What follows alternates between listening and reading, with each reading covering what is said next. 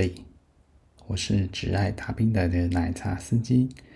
那这是我们全新的第二季啊。那第二季呢，我们的重点就是摆在出国的部分呢、去国外为国争光，去感受一下全新不同的茶种以及全新不同的体验。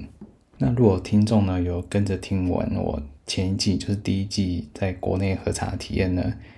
啊，如果你有实际去体验的话，就会发现，诶，其实在国内喝茶，假设你已经呃突破你心理的障碍的话，其实实际要做到的话，应该不是这么困难。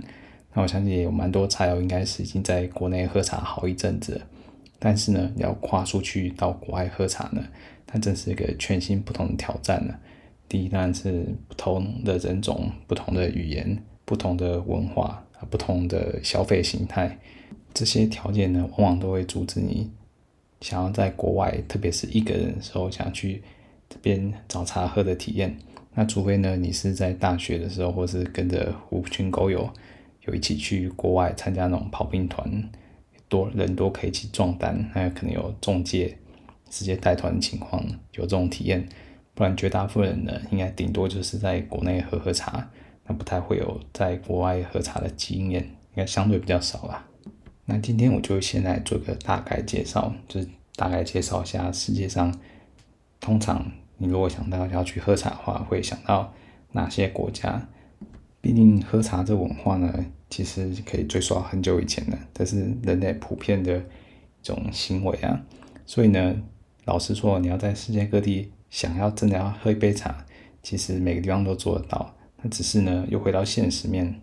当你是个游客呢，你只想安全、快乐喝茶，不是想要去单纯找个留音，就是发泄一下而已。然后这边呢，大概列了一些我自己觉得条件、啊。那作为我挑选这些想要去我已经去过城市的挑选。那首先呢，这些地方呢，主要应该都是要有一定的观光业的基础。那比方说呢，就是交通要有一定程度的便利性，或者这些基础建设呢，也不能太过荒芜。那有一定程度的观光水准呢，也代表呢，他们当地可能普遍比较容易接受外来客。那当地人呢，也比较能跟外地人沟通，就算他不会讲英语或什么主流语言，那他也是比较显得愿意跟你沟通。那再来呢，就是要有一定程度的安全。那这边的安全呢，包括就是治安的问题及健康的问题。那首先呢，治安的问题就表示呢，这边这这个地方呢。自然不能太糟糕了，不是半夜，因为你去喝茶通常是半夜行动嘛。那这时候你当然不会想挑一个你不敢一个人在半夜在外面逛的城市。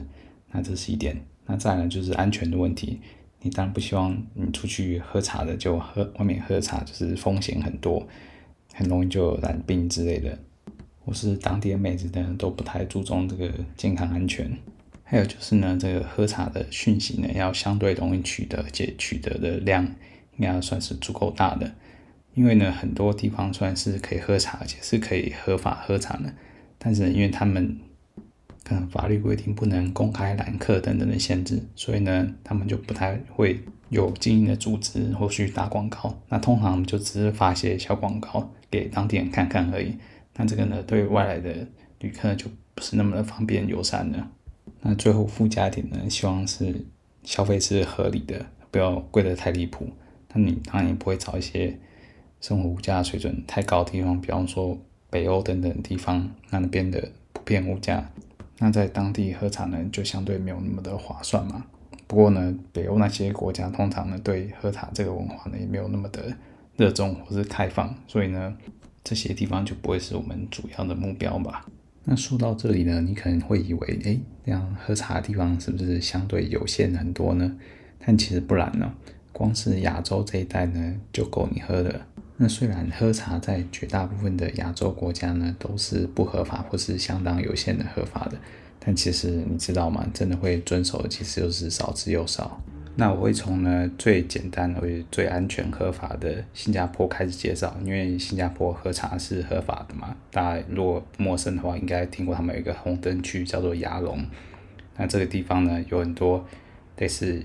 平房，但是里面是妓院，它其实里面都是一些合法经营的，职业需要牌照的。那小姐呢，也要定期去做身体检查，所以我觉得这个是相对安全又合法的。那消费也相相对来讲是蛮便宜的。那这作为开胃菜，然后再呢，香港呢，香港虽然它没有办法就是聚集开妓院，没有办法就是有规模的职业，但是呢，他们允许就是以个体户的形式存在。比如说，你当个体户去，呃，揽呃揽客的话，这个是合法的，所以香港才会主要以一楼一凤的形式为主。你可以先上他们最知名的一四一的网站呢，去看一下大概所有妹子的放上面的图片跟资料。虽然我觉得大部分图片应该都精修过，那或许根本就是不是本人照，不过呢，至少有个参考。或者是呢，你如果大概知道他们群聚的地点的话，大概哪几栋楼或哪几些区域是他们聚集营业的地方呢？你也可以直接一个人去那边，就是挨个门户去敲门，反正他门门牌上都会有写一些基本资料。那就是有兴趣，如果他还没有在职业的话，他会挂个牌子，知道让你知道他是不是正在职业中。那如果没有在职业的话，就可以敲门。他就会打开门让你看一下，你可以挨家挨户去做个拜访，也算是蛮有趣的体验呐、那你在当地呢，大部分都是喝到中国茶或者是假香港茶，但是却是真真中国茶的。那这个消费通常都不会太贵，至少比你在台湾喝中国茶是相对便宜很多的。尤其考量到香港的物价，我觉得这个价格、在香港喝茶其实真的蛮便宜的。而且台湾去香港超超级方便的，而且语言也通，所以我觉得香港也算是一个呃蛮适合入门的地方了。那如果你呢，呃口袋里是算有点钱，也要尝点新鲜的，就想见点大世面的，那你可以去澳门。澳门有蛮多一些浴室，就是可以让洗澡、按摩，然后做那些事情的地方，以及桑拿。也就是台湾的三温暖，那你可以在里面享受各种泡澡的设施啊，还有一些食物啊、喝的、吃的、喝的。那有小姐呢，可以帮你提供按摩或者 tower 等等，或是一些更进阶的服务。那你这个知道的。如果是比较知名、规模比较大的一些浴室啊，或者是呃桑拿的话，他们里面小姐可能动辄就是数十人。那你进去呢，就是可以开始选妃，慢慢挑你喜欢的。里面妹子呢，大部分都是以中国啊，或者是东南亚的妹子为主。那有些比较高档，甚至他们还号称有一些欧洲白人，甚至黑人的妹子。当然，那个数量没有那么多嘛，通常都几个而已。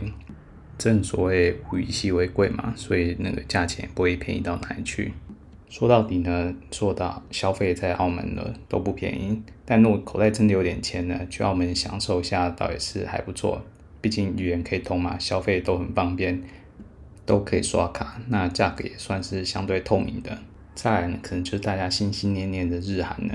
我知道日韩的妹子在大家心中有一个神圣的地位。那从在台湾喝日韩茶的价格就看出来了，他们的日韩茶，呃，数量偏少嘛，而且真的要喝起来的话，大部分的价格都是蛮贵的。不过大家。普遍耳熟能详都是去日本喝茶嘛，比方说是去大阪那边各式各样的飞地，去品尝那边的料理亭。那虽然说日本的风水蛮兴盛的，那除了这些飞地料理亭之外呢，大部分的店我猜大家都没有敢去踏出那一步，是因为语言的隔阂。那哦，必须承认这个确实是一个你要考虑的因素，但是呢，没有想象中的这么难。像我这种没有日文底子的人，只偶尔看看迷片、看看动漫而已，还是有幸体验过一次泡泡浴。但之前还是要恶补一些重点的关键字，他可能需要听得懂或者说得出来。毕竟人家对外国人有点疑虑，主要是语言没有办法沟通。那有时候呢，你跟妹子如果没有办法沟通的话，就会产生很多的误会。所以呢，你至少要展现一下，你至少可以，呃。马马虎虎跟人家稍微沟通的程度，他们可能就会愿意让你试试看。那相较于日本难度呢，比较少人提及的韩国呢，反而是我觉得，哎、其实消费起来是蛮容易的，而且价格也不会很贵。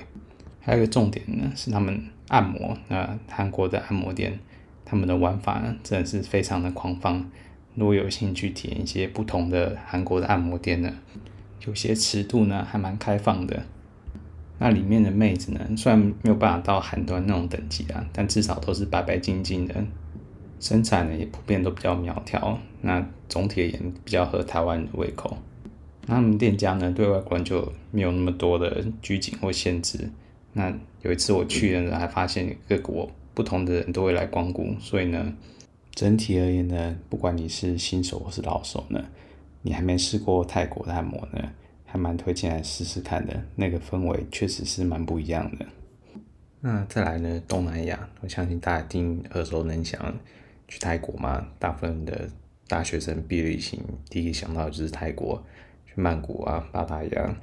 那大部分的喝茶的模式呢，它就分这几类：泰国浴就用身体帮你洗澡，那洗完呢可能还会按摩一下，然后再来就是 Happy Ending，不然呢就是狗狗吧或咖啡厅，就是到里面点一杯酒或者点咖啡，那里面就有小姐，有些是兼职，有些是正职的，那你就在那边物色觉得不错的小姐，那请她喝一杯饮料。如果彼此聊得来看对眼的话呢，就可以跟她谈个价码，那你就可以带出去看是要带个短中或带个长中包夜的，那付个吧台费呢，就可以打包带走了。相较来说呢，这个比较需要一点呃沟通能力，就外语能力啦，但也并非是要精通泰文，你只要会一点英文，应该就可以应付得来的。那你觉得这些都还是太麻烦了，那去洗个泰国浴去按摩一下。来个选妃其实也是很不错的。那整体而言的消费呢，当然是比在泰国喝泰国茶便宜得多。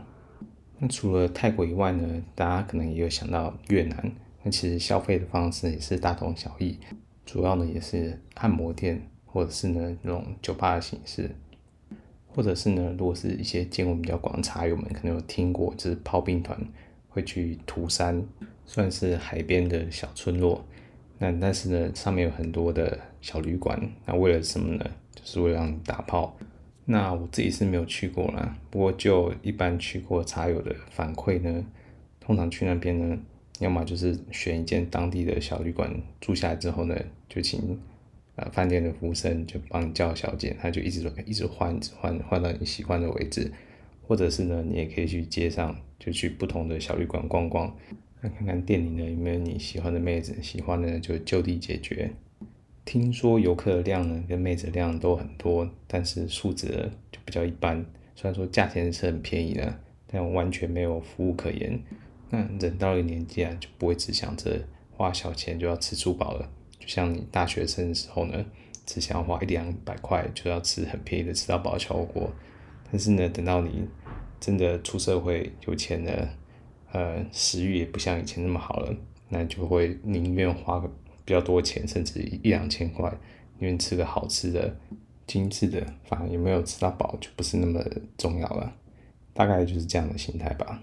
不过如果真的你还是很有兴趣的话，不妨去见见世面，无所谓嘛。因为听说你一天打个好几炮，那个开销都是非常的便宜的。那除了越南、泰国。还有一个地方，你虽然在台湾很少在喝茶的时候听过，但其实它在世界上也是蛮有名的红灯区，那就是菲律宾的天使城。因为附近有美军基地的关系啊，所以你知道的那个需求很旺盛啊。所以在天使城呢，有一条主要大街，那大街上呢就是满满的狗狗吧，那街上呢到处都是老白男，挽着年轻貌美的菲律宾的小姐。开启他们人生的第二春，那毕竟在那边消费也真的是蛮便宜的，你甚至包一夜包好几天，那花费都是相当的平易近人呢。那当然，亚洲也不是只有这些地方可以喝到茶，就如同我一开始就说的，每个国家一定都有其各自可以喝茶的方式和管道。但如果上述这些地方都体验过的话，那我相信这个经验值呢，一定是比百分之九十九点九的人还要多了。所以呢，我们把我们的目光呢再放得更远大一点，看看欧美及其他国家的状况。那首先，大家第一印象一定是先想到荷兰阿姆斯特丹的橱窗女郎嘛，毕竟荷兰也是性交易合法化的先驱国家之一。不过呢，可以合法性交易的国家呢，在欧洲还算是相对多数的。那其中也包含了，呃，可以以个体户形式存在，但不能聚集有组织的卖淫。那其中呢，发展最成熟、规模最大其实是德国。那如果有做过功课的茶友呢，一定有耳闻过 FKK 俱乐部。那其实这个俱乐部呢，不止在德国，蛮多国家都有的。那俱乐部呢，你只要付一个入场费就可以进去了。进去里面有酒吧，那几乎所有的妹子呢，都会在酒吧里面揽客。那俱乐部除了这个地方之外呢，也有很多的房间，台上开展用的，还有三温暖啊，或是健身房、游泳池等等等等的设施。那你就在酒吧呢，物色你想要的妹子，跟她聊一聊想要的服务，及进了之后呢，看是要去房间开展，或是去其他地方开展，就看你们聊的如何。那交战的费用呢，凭良心说真的也不贵。那如果你能在俱乐部里面呢交战数次的话，那就是加上门票，那其实也是很划算的。那考量到 FKK 里面的小姐的素质普遍来说都还算不错的，所以呢，FKK 通常都视为就是茶友们来到欧洲国家。必定要来朝圣的地点之一。那其他喝茶的方式，比方说是妓院，或者你要叫外送、伴游小姐呢，这些管道也是很多。那我会把我有经历过的体验呢，在之后的节目一一介绍出来。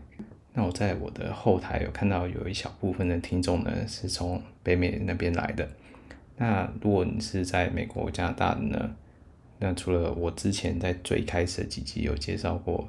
美国喝茶的经历呢，其实他们邻居几个国家呢，有些地方是他们也会去喝茶地点，比方说墨西哥或是一些加勒比海的岛国，那些地方呢，就有点像我们之于泰国的普吉岛或是巴厘岛之类的那种感觉，去那边度假，享受呃海岛国家的气氛。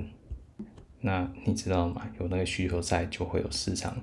那特别是呢，墨西哥跟一些岛国呢，他们的性交易是合法的，所以呢，他们那些年轻人或大学毕业的，就有点像我们会去泰国庆祝一下人生一样，去那边找当地的拉美妹子啊，或是加勒比海的妹子，记录属于自己的青春。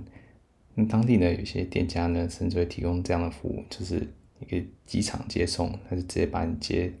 接到他们的专属的度假 villa 或者酒店里面，然后呢，你就先选定好你自己的妹子，然后选定好你要包几天，那你就跟那个妹子呢，或者你可以中途换妹子，就在那个度假村或酒店里面呢，疯狂做年轻人想做的事情。不过这些长天数的方案包下来呢，通常要价不菲啊，好几万块是跑不掉的。再往下的南美呢，我是还蛮想去巴西的，毕竟巴西人多嘛，妹子又热情，身材又好。只不过呢，巴西离台湾真的是太远了，希望自己之后有机会能去见见世面了。那其他地方嘛，我相信应该不会有多少人会想去非洲的，至少对我而言呢，问题不在妹子，毕竟我也是有看过很漂亮的黑人。那只不过呢，想要呃。体验黑人呢，你可能欧洲或者是美洲有些地方就可以体验了。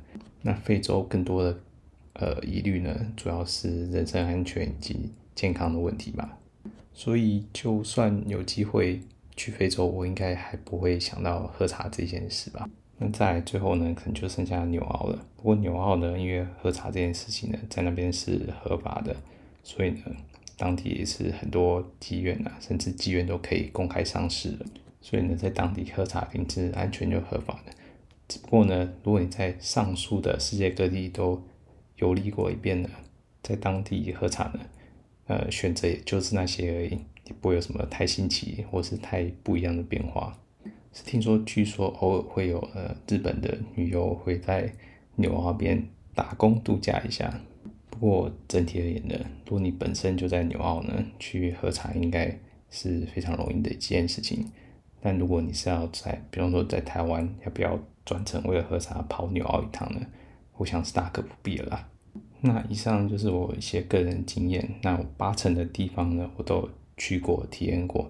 还有少数呢，是我是蛮想去，但一直没有机会的。那如果你心中有哪些口袋名单，你有去过，觉得也很不错，想要分享的，那记得留言给我。那之后呢，我会从亚洲，而且是比较简单、安全的地方先开始介绍。毕竟这里大部分的听众都还是以台湾为主嘛。这些邻近的国家才是大部分听众比较有可能会去的地方嘛。尤其现在解封了，虽然大部分的航线呢都还没恢复，但我相信呢，再过几个月呢，应该就可以慢慢恢复到疫情之前的水准了。嗯，希望啦。毕竟呢，疫情之前呢，如果你只是要去附近不会太远的国家，有些尤其是有联航的地方呢，呃，来回一趟可能就两三千块的机票而已。那你找间小旅馆呢，可能一两千块就可以打发。那如果只是去附近国家度个周末，安排个大人的旅行，那其实花费真的没有很贵。那就希望我之后在分享完呃在亚洲各地的游历之后呢，航线呢跟旅游的开销呢都能恢复到以前水准。不过呢，由于我这些经历呢几乎都是在疫情之前的经历，那经过这次疫情之后呢，是不是有什么很大改变？比方说电关啊，或是价格飞涨等等之类因素呢？这点我不是很确定。我预计是还要多花一些时间再找一些资料，毕竟除了验证之外呢，这些记忆有些有点久远的细节，我还要再求证一下。所以暂时呢，应该还是以周更为主，而不是像呃第一季是一周会发两次。之后呢，再视情况调整好了。嗯，最后呢，重点来了，我从哪里找到这些资源呢？那我会在这边分享一些我知道的网站及地图。那我会把链接放在下面供大家参考。那第一个呢，可能大家也有耳闻过，就是夜游地图。那这是早期一位茶友呢，他把呃网站上各论坛上找到的资源呢，在 Google Map 上标记出来。它有分很多国家，我记得以日韩呃像泰国呃越南都有，啊欧洲也有，纽澳也有。那不过呢，现在主站呢，因为各国这些政策问题还是什么的，他把这些地图呢移到 OpenStreetMap 上面去了。那主站的网站好像呃有些问题，我都现在连不上，但还好是各国的地图那些资源都还在。那么把这些链接呢放在下面。那再来呢，还有一个就是呃流金岁月，这是我之前会会用的一个论坛。那它除了上面有很多就是炮兵团的呃店家在上面打广告之外呢，会放赞助。那它有呃茶友们自己去国外阅览之后的一些心得跟经验，偶尔还是有一些有用资讯。那还有一个呢是香港的一四一，我之前好像有稍微提到一下。那它主要呢是呃香港跟澳门的一些喝茶的一些讯息。那其他呃世界各地呢，它也有一个子分页，那包含了就是网友们在世界各地喝茶体验。不过以上的这些论坛啊，都是网友的经验谈。那毕竟不是每个人的叙事能力都这么的好，也不是每个人都那么乐意去写很多文章细节去分享。所以说呢，还是要稍微挑选一下。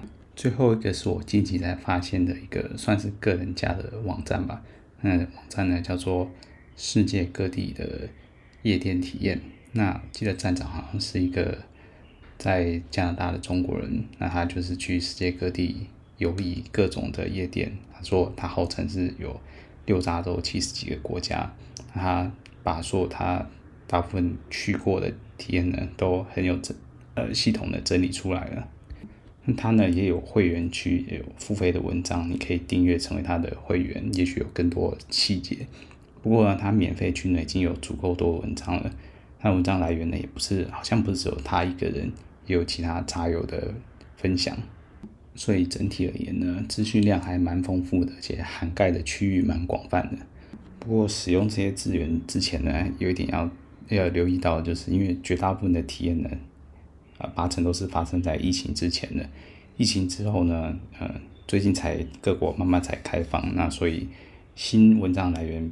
相对而言没有之前那么多，所以你在找这些资料之前呢，要留意一下那边发文的时间，也许是疫情之前的，那你的参考性呢，可能就要打很多折，因为毕竟疫情之后，可能有些店就关门了，或是价格就飞涨了，所以呢，参考这些文章之前呢，最好还是留一下时间，最好以疫情后的文章为主。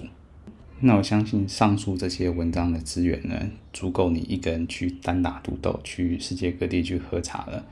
如果你一个人还是没有信心、没有把握呢，你当然还是可以回去找论坛的炮兵旅游团的资讯。那你可以在入口的赞助上就可以找到了。那我是自己没有体验过啦，因为不太喜欢这种知识的行程。但据说呢，他帮的食宿都包好好的。就钱付了去那边呢，就是当大爷，每天就是吃吃喝喝，然后喝茶这样子，有各式各样的活动，不同的喝茶方式，然后让绝对是要津津人往，而不是啊，是要物超所值。但这些旅行团呢，这个品质也是有好有坏，自己也是要先做点功课啊。那已经等不及的茶友们呢，你也可以在上述这些论坛呢，就是整理好自己的资讯，自己先出国冲一发了，不用等我这边听我的拉赛。不过呢，我的介绍应该不会只限于喝茶的活动内容跟价格而已，虽然我知道这个很重要啦。整体内容有什么，大家就敬请期待吧。那么今天的分享就到此为止了，大家拜拜。